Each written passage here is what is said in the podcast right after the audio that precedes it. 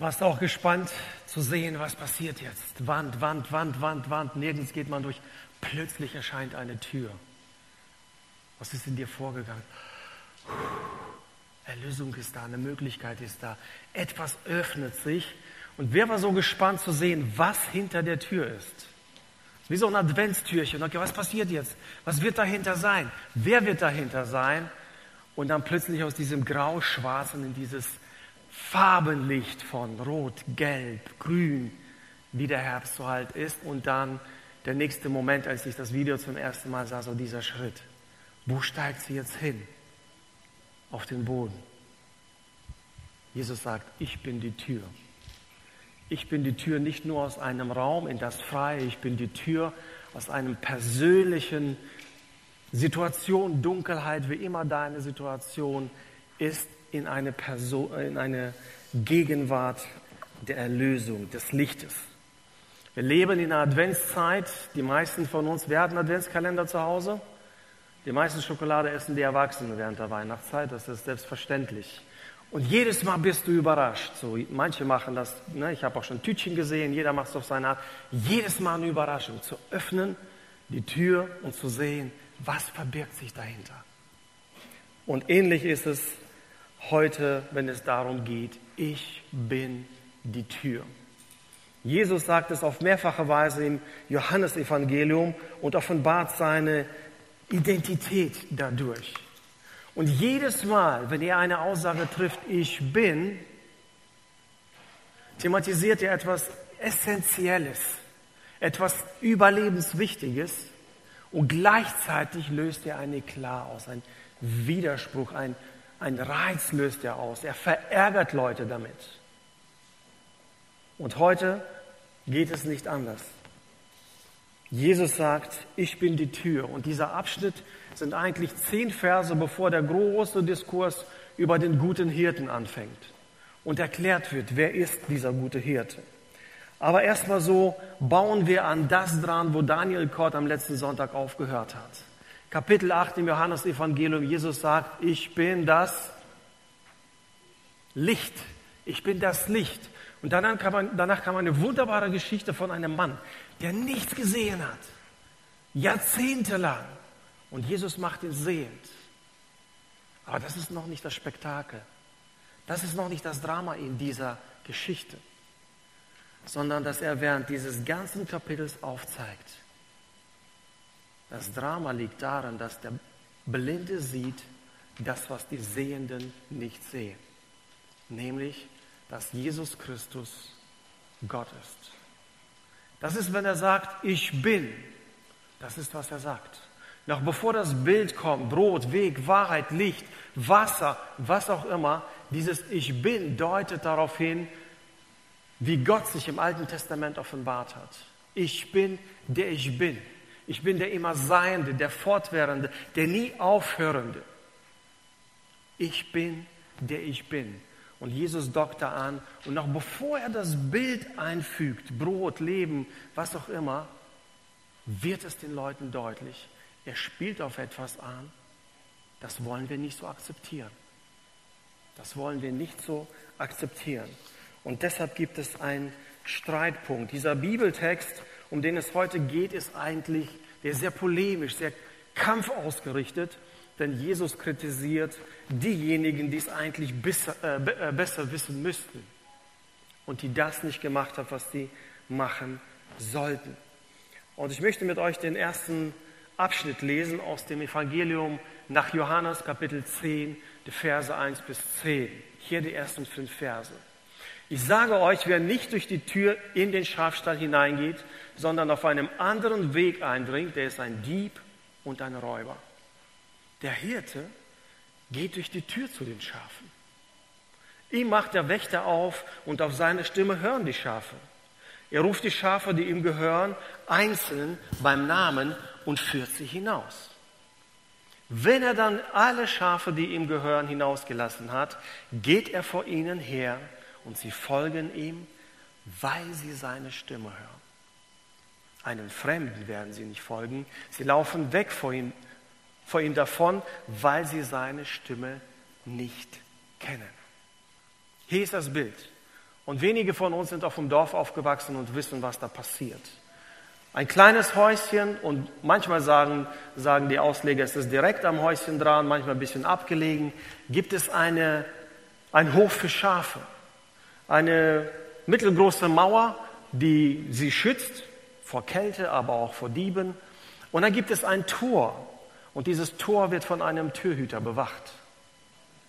Und dort versammeln sich teilweise mehrere Herden. Das macht auch Sinn, wenn es hier heißt, die Schafe hören seine Stimme. Mehrere Herden, mehrere Hirten und die Schafe eines Hirten erkennen ihn und gehen ihm hinterher. Das ist das Bild, was er ist. Das ist der Stall. Dann haben wir die Schafe, ein Bild für die Gläubige. Und das Hauptmerkmal hier ist, sie hören die Stimme des Hirten und folgen ihm. Sie hören die Stimme des Hirten und folgen ihm. Und dann haben wir den Eingang, die Tür. Das ist das Bild, das wir heute haben. Da, wo der Hirte hineinkommt. Der Türhüter lässt ihn durch, er geht rein und was immer die für Signale gegeben haben, Schafe haben es erkannt, sind ihm gefolgt. Manchen musste er nachhelfen und so ging er vor dieser Herde her. Nicht so wie ein Cowboy von hinten mit Peitsche, mit Lasso, vielleicht mit Hunden. Nein, er geht ihnen vor und sie laufen ihm hinterher, weil sie seine Stimme kennen. Der Hirte ruft sie beim Namen und führt sie an. Und ich kann mir nicht vorstellen, wenn er 50, 60, 80 Schafe hatte, dass jeder so irgendwie einen Namen hatte, Johann, Maria, Andreas, Helene, wie auch immer. Aber was hier deutlich wird, der Hirte kennt sie persönlich, jeden Einzelnen. Und das wird gleich auf uns übertragen. Ein entscheidendes Merkmal, und das ist an die heute Getauften gerichtet, so wie auch für uns alle, die wir Jesus nachfolgen oder auch an alle, die ihm noch nicht nachfolgen. Es gibt in diesem Bild, wenn du hinschaust, ein entscheidendes Hauptmerkmal. Es geht darum, dass die, einen, dass die Schafe den einen erkennen, den Hirten, und die anderen nicht. Dem einen folgen sie und den anderen nicht. Sie laufen weg vor ihm. Das ist das, was wir aus diesem Abschnitt mitnehmen. Dann in Vers 6 stellt der Autor fest, die Menschen drumherum begreifen es immer noch nicht oder wollen es vielleicht auch nicht begreifen. Das heißt, die Zuhörer Jesu verstanden nicht, was er ihnen mit diesem Bild sagen wollte. Also, um es nochmal deutlicher zu machen, sagt Jesus, jetzt sage ich es euch so, dass auch der Letzte im Raum versteht, worum es hier geht. Es geht nämlich nicht nur um das Bild, es geht nicht um irgendeinen Stahl und irgendwelche Schafe und sonstiges. Wir haben hier keinen Unterricht in äh, Schaphologie, sondern hier geht es um etwas, was ich ganz persönlich auf mich beziehen möchte. Und dann wendet er dieses Bild auf sich und die Gläubigen an und sagt, deshalb fuhr Jesus fort, ich sage euch, ich bin die Tür zu den Schafen. Ich bin, ich bin der, durch den es hineingeht. Ich bin nicht der Türhüter, ich bin die Tür die dich reinlässt. Alle, die vor mir gekommen sind, sind Diebe und Räuber, aber die Schafe haben nicht auf sie gehört. Ich bin die Tür. Wenn jemand durch mich eintritt, wird er gerettet werden. Er wird ein- und ausgehen und gute Weide finden. Der Dieb kommt nur, um die Schafe zu stehlen, zu schlachten und um Verderben zu bringen. Ich bin gekommen, um ihnen Leben zu bringen. Leben im Überfluss, Leben in ganzer Fülle, Leben mehr als das, was wir haben. Vielleicht erinnert sich der regelmäßige Besucher äh, an die Predigtreihe, die wir vor kurzem hatten. Und da ging es in einer Predigt um diesen Unterschied zwischen Bios und Zoe. Bios, Biologie, das ist das Leben, was wir hier so als irdisches Leben haben und wahrnehmen. Bei Zoe geht es um ein Leben, das quantitativ und qualitativ eine völlig andere Ebene hat. Und immer, wenn im Johannesevangelium das Wort Leben fällt, dann geht es um dieses Leben, um das ewige Leben, um das göttliche Leben, um ein Leben, das Gott gibt, das keine Mutter und Vater geben können. Ich bin gekommen, um ihnen Leben zu geben in ganzer Fülle, im Luxus, überfließend, mehr als man sich vorstellen kann. Ich bin die Tür zu den Schafen. Und als nächstes heißt es, wer hineinkommt, kann unter meiner Leitung frische Weide finden. Nein, hier wird er ganz direkt. Und er sagt, wer durch mich hineingeht, wird gerettet werden. Plötzlich hebt er dieses Bild auf eine völlig andere Ebene mit einem riesen Anspruch. Ich bin die Tür. Alle, die vor mir gekommen sind, sind Scharlatane. Sie geben etwas vor zu sein, was sie nicht sind. Und ich bin mir bewusst, wenn ich das so sage, ob die Leute hinterm Bildschirm oder her, manche sind verletzt, gekratzt und sagen, wie kann er sowas sagen? Es gibt so viele Religionen, es gibt so viele gute Anführer, auch religiöse Anführer hat es gegeben. Wie kann sich jemand das anmaßen? Und ich sage dir nur, ich tue es nicht. Ich könnte es auch nicht. Die Autorität dafür liegt ganz allein in der Schrift. Und Jesus fügt hinzu und sagt, im selben Evangelium, vier Kapitel weiter, ich bin der Weg, ich bin die Wahrheit und ich bin das Leben. Und wenn das noch nicht klar genug war, ein Zusatz, ohne mich kommt niemand zum Vater. So völlig anders und dann gegen unsere Kultur und Gesellschaft, wo es heißt, es gibt viele Wege nach Rom. Viele Wege führen zu Gott. Nimm den beliebigen, am Ende treffen wir uns. Wir fügen vielleicht noch hinzu, am Ende versöhnt Gott sowieso alles, versöhnt sich sogar mit Satan. Am Ende wird alles gut. Wenn ich euch mit diesem Wissen entlassen würde, wäre ich ein Lügner und würde meiner Verantwortung nicht gerecht werden.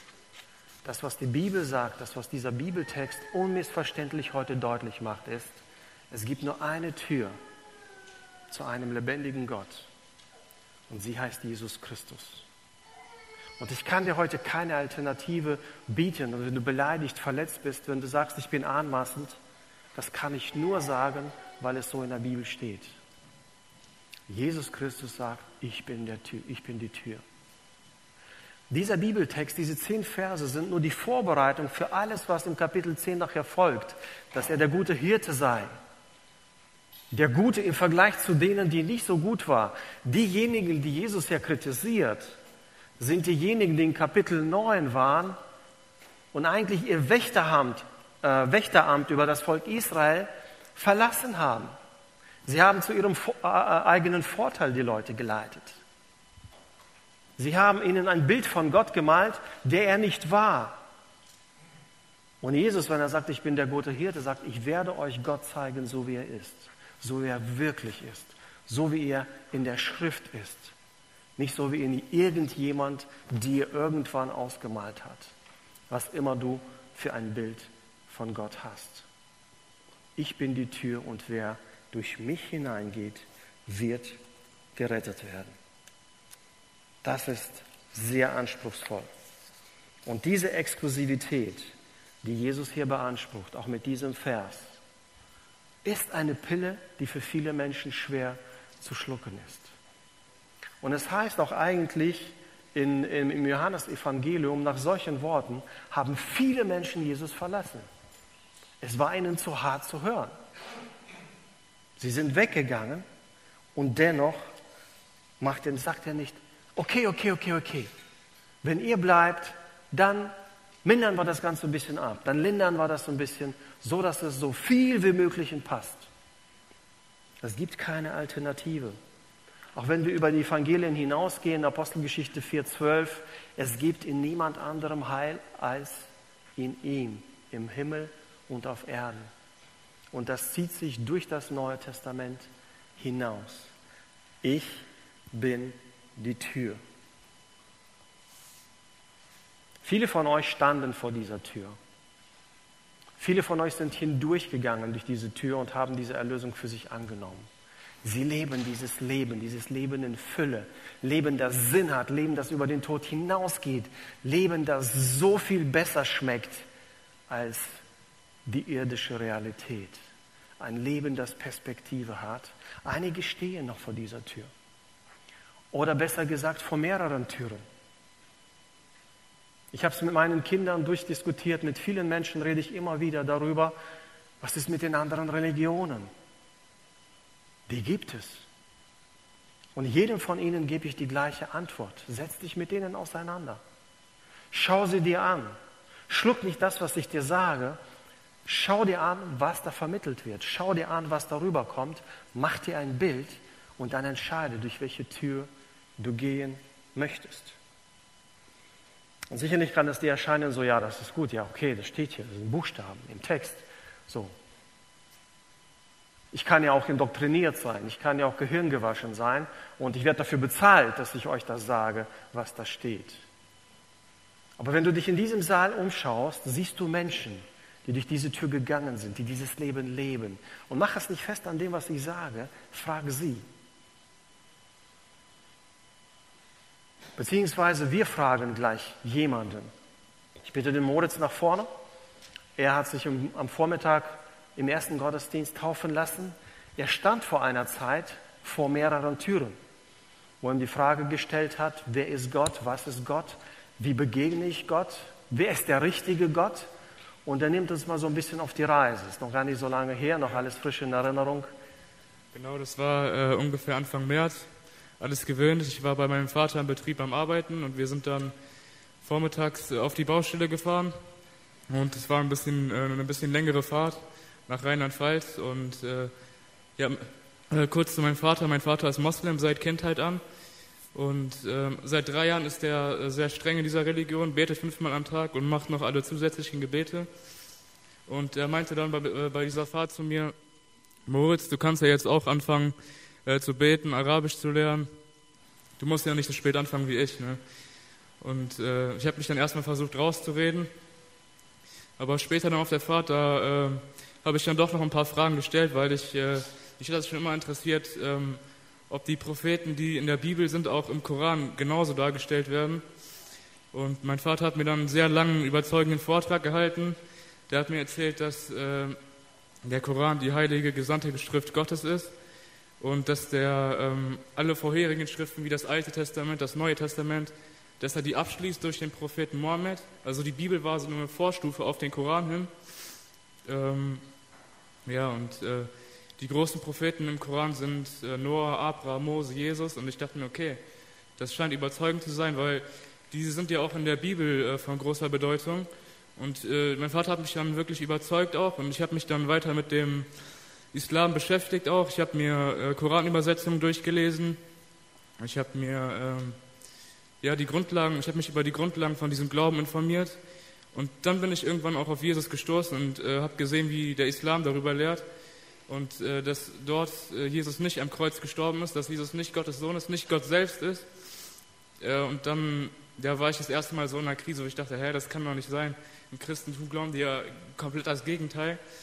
Und dann habe ich mich so damit auseinandergesetzt. Ähm, ich habe mich dann nicht mehr nur noch mit dem Islam beschäftigt, sondern ähm, auch mit der Bibel. Ich, hab, äh, ich wollte erstmal wissen, stimmt das, was in der Bibel steht? Ist die überhaupt treu überliefert? Kann man der glauben?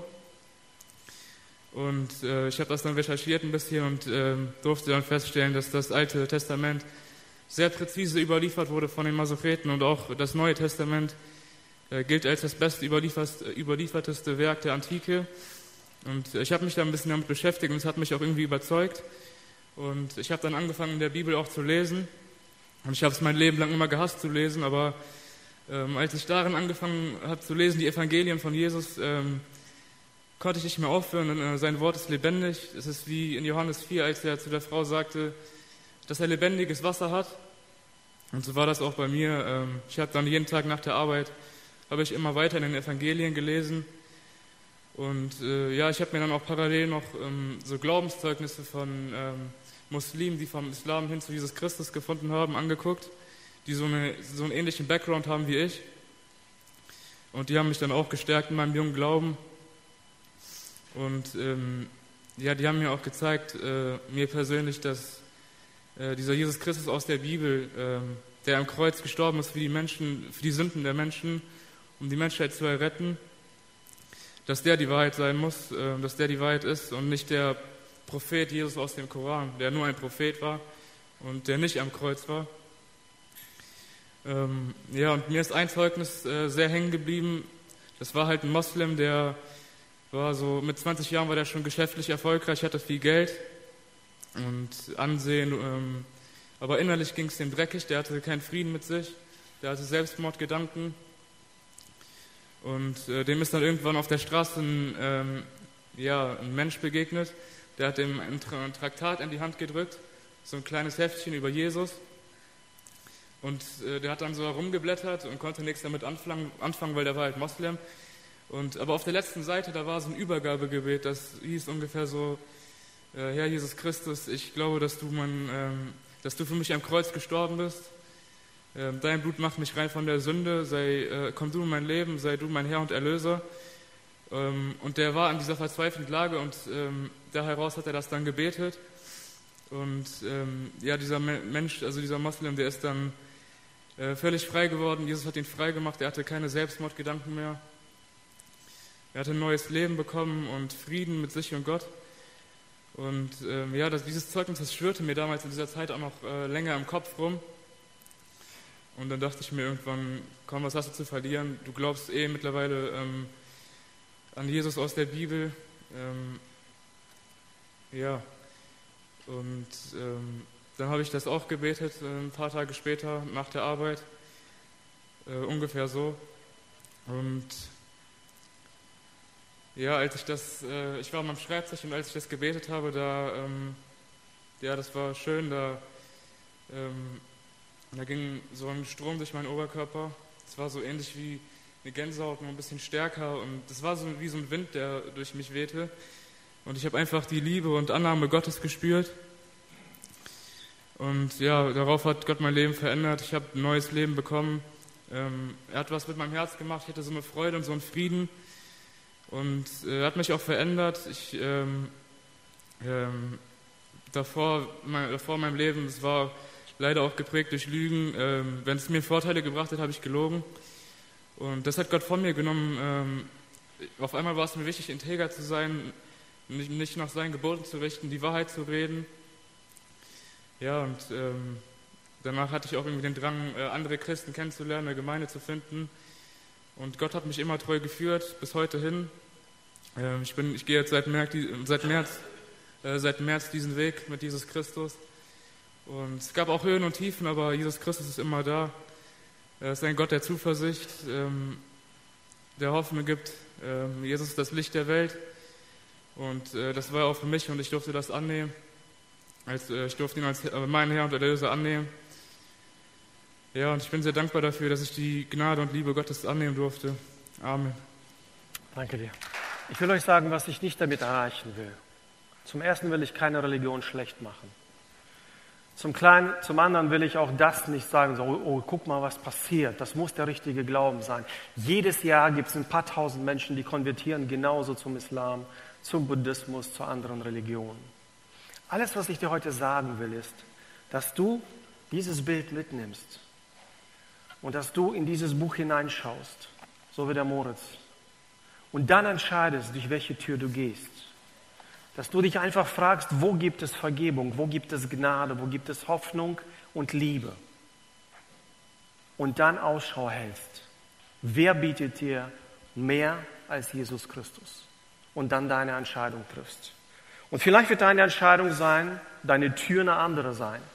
Selbst dann, wenn du diesen anderen Schritt gemacht hast und irgendwann erkennst, hey, das war doch die falsche Tür, du hast immer noch die Möglichkeit zurückzukommen und durch die richtige Tür zu gehen. Die Einladung heute ist an dich, an uns, Jesus zu folgen. Ich möchte an die lieben Getauften, an uns alle so diesen Appell aussprechen, den wir hier auch am Ende dieses Abschnitts lesen. Es gibt ein Hauptmerkmal. Sie werden eingeladen, auf Jesu Stimme zu hören und ihm zu folgen. Es gibt ein Hauptmerkmal, das alle von anderen unterscheidet, nämlich seine Stimme zu hören und ihr zu folgen. Wir haben viele Kategorien geschaffen, an denen wir Christsein festmachen. Gemeindemitgliedschaft und Taufe und Dienst und bla bla bla und bla bla bla. Ich sage nicht, dass die verkehrt sind. Alles, was ich sage, ist, es gibt nur ein zentrales Hauptmerkmal, wenn du ein Nachfolger von Jesu bist. Du hörst seine Stimme unter den tausend anderen, die du jeden Tag hörst, unterscheidest sie von denen. Und nicht nur das, sondern du machst auch die ersten Schritte, dieser Stimme zu folgen. So einfach ist es. Es beginnt mit einem Gebet und wir haben das in der Predigtreihe davor immer wieder gesagt. Beginne mit einem kleinen Gebet und sage einfach, Gott, wenn es dich gibt, Punkt, Punkt, Punkt, füge deine Worte hinein, dann zeig dich mir. Er wird selbst antworten, er wird selbst für sich sprechen und ich möchte dir den Segen Gottes für diese Suche, für diesen Schritt, für diese Tür zusprechen.